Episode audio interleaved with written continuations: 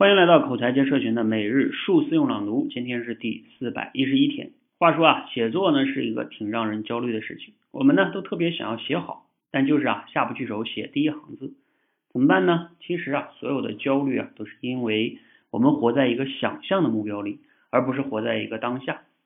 所以呢，解决办法啊，也就是把那个想象的目标拆成一个一个当下可执行的台阶和步骤，比如说。五天后我要交一篇五千字的文章，那我一天写一千字行不行呢？不好意思，那不是一个好台阶，因为啊，第一天的一千字就不好写。有效的办法是先写一篇叫烂稿子的东西，就是有想法就往上面堆，也不要讲究什么修辞，反正呢也不让别人看。虽然词不达意，但是毕竟呢可以下笔千言，它快呀。等烂稿子写完了呢，这一台阶就踏上去了。你会发现呢。把它写成一篇能用的稿子，那就简单多了。你看啊，焦虑的本质呢，是因为缺乏可控制的当下行动。一旦行动开始，逃避模式就化成了转化成了战斗模式，焦虑啊，它也自然就没有了。好，内容呢，来自于罗胖六十秒。嗯，用我们自己的话来概述一下核心思想啊，其实用一句话来概括，就是完成比完美更重要。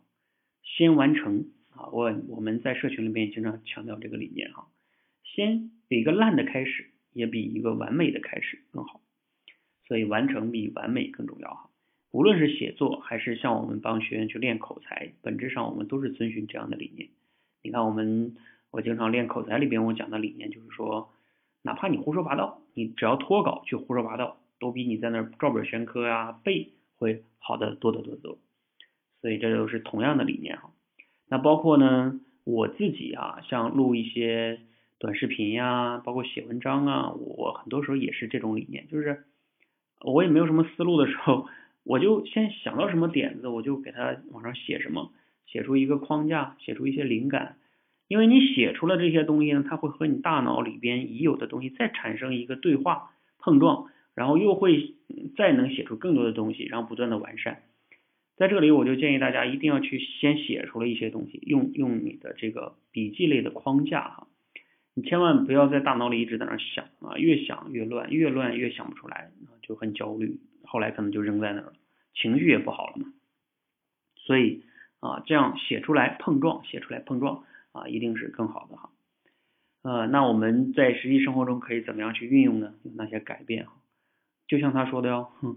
不论是写作啊，还是我们去录一个节目，还是说你去做别的事情，先想办法，先完成，慢慢的再精进，再完善，再完美，一点点进步啊！不要老想着一下子就能搞出一个完美的东西，那样的话你往往就会阵亡的，会卡在那儿，永远也走不出去。好，希望呢我们这一个理念啊能给你带来启发，让我们真正能开始去输出分享啊，无论是写还是说啊，本质上是一样的。啊，这都是练口才的根基，让我们一起每日数次用朗读，口才会变得更好。谢谢。